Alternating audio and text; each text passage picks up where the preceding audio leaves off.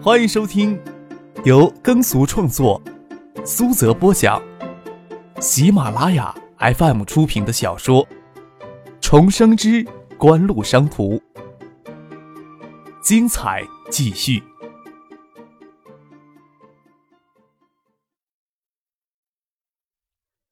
第二百二十六集。张可联系一直在暗中调查城防江堤的许瑞平赶过来与他会合，让盛兴直接与刘斌摊牌，看刘斌手里有没有搞到龙华集团关键性的东西。罗桂元是省管干部，在省内也算是一棵有根基的大树，直接查他要省纪委出面，让省纪委出面查罗桂元，不是徐学平在短时间里就能插手的事情。最好的结果还是从城防江堤承建商龙华集团，从罗桂元身边人，从城防江堤挖起，将诸多事情安排好之后，回去将他妈也接上三部车，带着手臂受伤的杜飞，直接去省城找徐学平合计此事。江尚言接到张之行请假离开新屋的电话时，钱文贵正从医院赶过来跟他汇报情况。钱文贵说：“罗桂元善后还是有一套呀。”小薇家里人的情绪倒是很稳定，毕竟还有两个男孩子在读书，夫妻俩也没有正经工作。江上元心想，张之行也会跟市长刘杰请假，到明天上午的时候，市里的主要官员就会知道张之行夜里离开了新武，不妨提前告诉钱文贵一声。张之行刚刚跟我请假回了海州了吧？至于是不是回海州，就不知道了。这时候离开新武。钱文贵一听，看着窗外的路灯，下意识的看了看手表，都快九点钟了。玉树静而风不止呀。江尚烟虽然叹着气说出这话，但是嘴角还是挂着微笑。张志行那家小子还真是个得理不让人的家伙呀。钱文贵将前些天张克当到皇后夜总会的事情说给江尚元，这小子不简单。他这么乱搞的话，还有一些滴水不漏的味道，也替张志兴在新屋立了威风。发生这样的事情，其他人是轻易不会欺他们的吧？江尚元微微一笑，心想：等你真知道这小子是多么的不简单，就不是这副神神叨叨的模样了。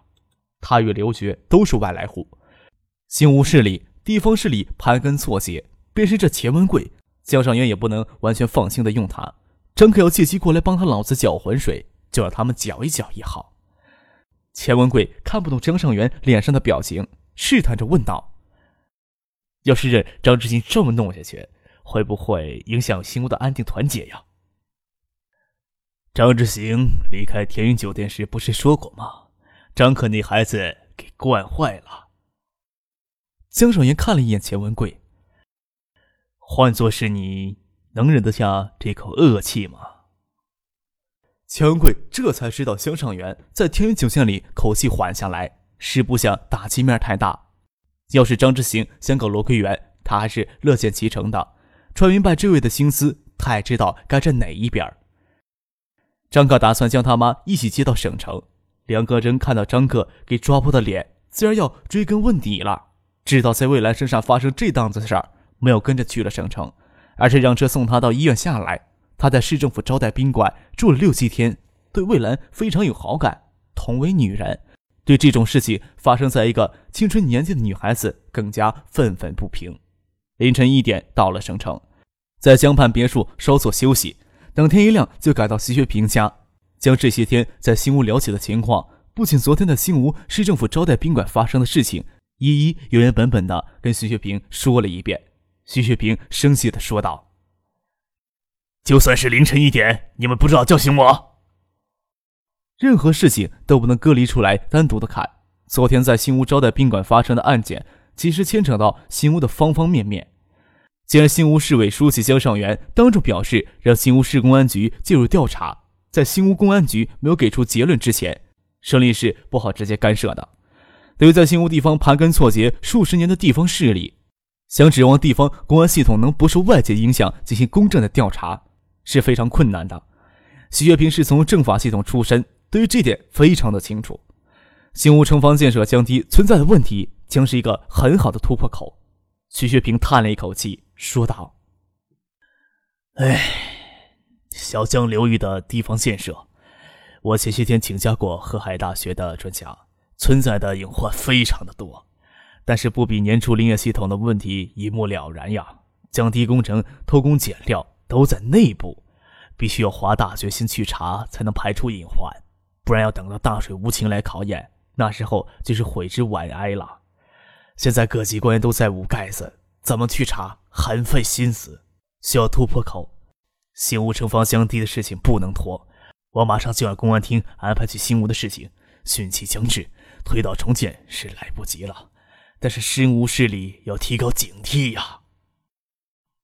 依张克的设想，他想曲折迂回的再绕到江堤问题上，只是徐学平忧虑即将到来的汛期，怕新屋势力全无准备，没心思打太大的花拳。张克心想，这样也好。刘斌昨天下午请盛清当调解人，在天云山与张克见面，算是接过双方的过节。他晚上留盛清在天云山泡温泉，罗文给市政府招待宾馆的女孩子下药，张克大闹天云酒店，两位副市长当众翻脸不久，就有人及时的告诉他这些事情了。因为龙华集团的张儿里背后有罗桂元撑腰，他始终压罗桂元一头。这些年市里稍微重要一点的市政工程都给龙华集团揽去，谁看了都会眼馋。刘斌除了松一口气，还很幸灾乐祸。幸灾乐祸归幸灾乐祸，刘斌却不会直接搅和进去。在他看来，官场里的人物都是盘根错节。虽然市里也有人相互结怨很深，但是想彻底的扳倒谁却是很难。都是省管干部，问题捅了出去，就不是市里能控制的局面了，说不定会引火烧身。有时候恨得咬牙切齿，小动作不断，有些事情是不会做的，不像下面的一些小喽啰。随便整一个人非常方便。盛清接到张克的电话，直接找刘冰摊牌。刘冰自然百般推脱，说道：“我呀，跟龙火的郑儿李在新屋斗了几十年，有东西能整倒他，还会任他一直骑在我头上吗？”第二天，盛清直接拿着参与城防降低的设计、监理、分包单位的名单来找刘斌。这里面，斌老大，谁是熟悉的？客少打算请他们喝茶。刘斌这才知道张克这次是动真格的了。城防降低工程，龙华集团是总承揽商，四千多万的工程，据说龙华集团赚了两千多万。这里面的道道，参与工程建设的各个单位、工程队心里多少知道一些事情。刘斌沉默了。他在新屋混了这么多年，知道收敛，做什么事情都不会逾越规矩。看盛兴能拿出这份名单。说明张之行他们对新屋的情况还是了解的。他一个外来人要揭盖子，当然不怕引火烧身了。想必揭盖子的决心是有的。城防降低的情况，刘斌是知道的。不仅仅用低号的水泥代替高标号的水泥，拿细钢筋代替粗钢筋的简单问题，而是大段的用江底泥替代水泥、芦苇杆替代钢筋的。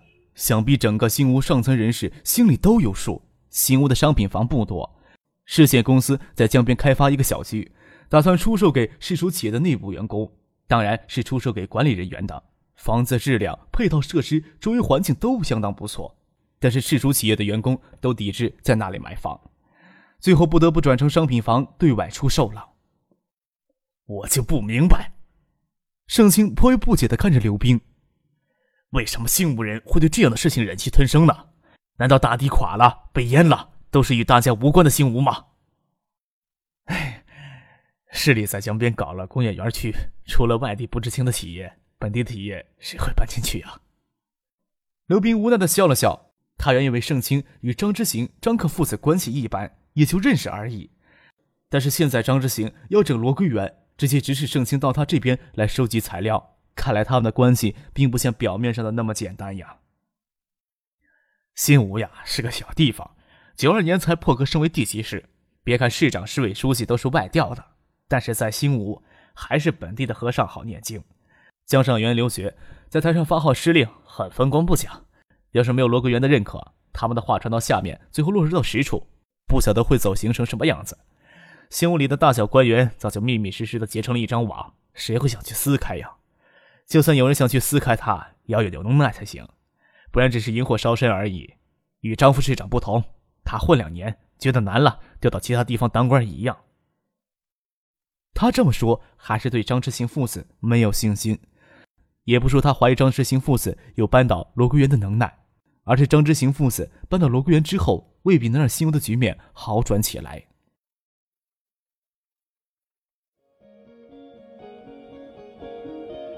您正在收听的是由喜马拉雅 FM 出品的《重生之官路商途》。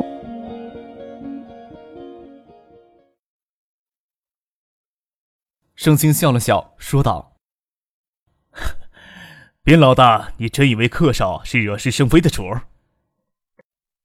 客少不过是想拿我开刀立威罢了，好让新屋全屋都知道客少是个强势、容不得别人欺负的人。刘斌看似没那么浅，早就明白其中的道理，所以才忍气吞声的好事下台，才不至于伤筋痛骨。现在罗桂元的儿子干出这种事儿，那不就是给了他借题发作的机会吗？徐学平二十六日赶到新武，张之行与徐瑞平回海州。毕竟名义上跟江上元留学请假回海州的，不便跟着徐学平去新武。杜飞也跟着回了海州，手给碎玻璃缝了好几针，够他老子杜小山心痛的了。刘斌同意协助调查城方江堤的事情，特别参与城方江堤建设工程的好几家工程队，他都有信得过的人，可以帮助做工程，让他们主动承认问题。父亲马海龙等人一天就回到了新吴，除张克之外，随徐徐平到新吴的只有省政府秘书长卢文夫、秘书李一江等人的身边工作人员，没有知会水利厅，也没有事先通知新吴市里。车到新乌市南郊的国道收费站，才给市委、市政府值班室打电话通知市委书记江上元、市长刘觉。江上元有些发懵了，虽然知道天云酒店一闹，张之行与罗桂元热成水火。但是徐学平的突然造访让他感到非常的意外。新屋市委、市政府不在一处办公，江上元想给刘觉挂着电话，想想又作罢。他秘书程毅不在，他直接喊上市委秘书长钱文贵一起坐车到国道收费站去接徐学平。江上元与刘学前后脚赶到收费站管理处，陪刘学过来的是他的秘书陈文登。徐学平的车停在管理处的停车场上，他们一到。卢文夫就从车里下来，对他们说：“徐省长，请你们坐到他的车里去。”刘学比江上元还惊讶，他清楚张之行背后有徐学平撑腰，才从海州市政府秘书长的位子跳到新吴当副市长。但是张之行在新吴与罗桂元产生不和，徐学平直接站出来替张之行撑腰，未免有些太突然了。李江将副驾驶的位子让给刘觉，他与陆文夫坐到后面的一辆车上去。与张克同车，徐学平将江上元、刘觉脸上的不解看在眼里，说道：“我，到新屋来不是来给你们工作调刺儿的，你们两个就陪我去城防江堤看看吧。”城防江堤的事情，江上元、刘局知道，罗桂元与城防江堤承揽工程龙华集团有着密切的关系，但是国内官场的特色，瞒上不瞒下。刘冰这些人以及市里的一些中层干部都知道更多的内幕，偏偏江上元、刘局给瞒着。等不到江水将江堤冲垮，江上元、刘觉只会认为龙华集团偷工减料是必然有的，但是他们绝不会想到这江堤，特别是成河路、碧湖主城区这路段设计上的钢筋混凝土，竟然替换成了江沙与芦苇杆。刘觉见徐学平矛头直指龙华集团，直指罗桂元。有些气愤，徐学平专门为张之行撑腰，亲自到新屋来兴师问罪，忍不住替罗桂元解释说：“ 惩罚江堤的事情我大概是知道的。虽然城防江堤大年去年才修好，但是由于路政管理失当，这是有一段时间大量超载重卡通过的时候，这是路面破损相当严重，所以市里今年又拿出钱重修了一下，责令路政部门加强管理。那这么说，你是去看过了？”徐学平冷眼看着刘觉，听刘觉这么说，以为刘觉这时候还想欺瞒过去，心里非常的恼火。要不是张克将刘觉与罗桂元之的关系查得比较清楚，他当场就能发泄出来。江上元就比较聪明了，虽然不知道实情，但是他能明白张之行、张克父子是如何得到徐学平信任的。要没有一击毙敌的机会，怎么会让徐学平亲自出面呢？他马上就检讨，说道：“我到新屋来呀，工作浮于表面。”城方江堤就去年通车时去过，之后倒听过一些讨论，呃，也提醒过分管的副市长几次，只是没有再跑过去看一眼。工作上有所不足，我要向徐省长您检讨。徐学平挥了挥手，没耐心听江上元说这些话。江上元不比自己年轻几岁，没必要跟小学生似的做检讨。刘觉让徐学平这么盯着，心里发虚。听到江上元为自己检讨、实则脱身的话，心里气恼，索性闭嘴不说话了。徐学平阴沉着脸不再说话。车厢里的气氛骤然凝固起来。出了国道，进入新屋市区，从青年路拐入成河路南行，不一会儿就看到远远的城方江堤。从江堤这侧看，斜坡上芳草如茵，还缀着细碎的粉黄小花，倒也捯饬得很漂亮。近看着江堤内侧，绝不像是豆腐渣的工程。上江堤大道可以从引道开车上去，也可以从斜台坡台阶上去。徐学平让车停在江堤内侧，没有跟江上元、刘觉说什么，自己推车门下车，从台阶上去。江上元与刘觉跟着下了车。江上元、刘觉这才知道张克坐在后面的车里。江上元倒没有什么，他早就认识到张克在徐学平眼里的地位不会比他老子张之行低。刘觉却越发认定徐学平这次到新屋来，纯粹是给张之行撑腰的，心里气愤的很，说道：“你们去看吧，我就留在这儿了。”徐学平没有听见，他急切的已经爬到一半了，根本就没有管后面人。陆文夫、李一江不肯落在后面，这城防将低，刘局当然要负责任。但是国内九六年还没有问责一说，追究责任也只能追究到罗桂元头上。刘觉是给蒙蔽的，刘觉与罗桂元工作中多有冲突，这时候去替罗桂元大抱不平，这是真的有些可笑了。张鹤跟在江上元后面。见江上元多少能意识到些问题，却完全不管刘觉，想必是想刘觉丢光脸，开口说道：“刘市长，你看问题外面太狭隘了。作为晚辈说这话当然不合适，但是刘市长要生气，我觉得还是辛苦爬上这江堤再说吧。”这话就算是张之行对自己说，都是有些重的，何况是张之行的儿子。刘觉看了张克一眼，自然没有什么好脸色，当然也不会当着徐月平的面就训斥。阴沉着脸跟着上了江梯，徐月平先登上江梯，看着年内刚兴就多处破损的路面，在看得到的地方有条明显的裂痕贯穿整个路面，心里焦急呀，也不管江梯外侧有没有台阶可下，俯着身子，手贴着路基，就顺着斜坡下去。江上元趴着台阶就气喘吁吁，站在路这边，手撑着膝盖，看着年内刚出资修整过的路面，在视野里就有好几处坑坑洼洼的，回头对刘学说。这难道是因为路政管理不当？看着徐学平顺着斜坡就下去，忙着跟走过去，才发现江堤外侧没有台阶，斜坡又陡，喊道：“徐市长，小心呐！”徐学平没有理他，陆文富与李一江等随行人员紧紧跟着，想摔跤都难。但是他急切之下想到江滩看看新屋的正方江堤究竟烂成什么样子。小江流域一千多公里的江堤，到底有多少这样的豆腐渣工程？刘学上到江堤大道上，就知道事情不是他想的那么简单了。十分后悔在车上说那样的话，简直太愚蠢了。跟着徐学平直接顺着斜坡到下面的乱石堆积的江滩上，从江滩往东艰难走了几百步，就看到了一道触目惊心的大裂缝，从背顶到下背脊，能看到背体有明显的变形。徐学平冷眼看着刘学、江上元一眼，没有说话，继续往前走。因为这里临近新屋最主要的道路成河路，情况还不算太惨。往东走约一公里处，情况更是难看呀。徐雪平走得心急，踩在石滩上滑了一下，虽然身后的人及时搀住，右腿还是滑到江水里，半条裤子都湿了。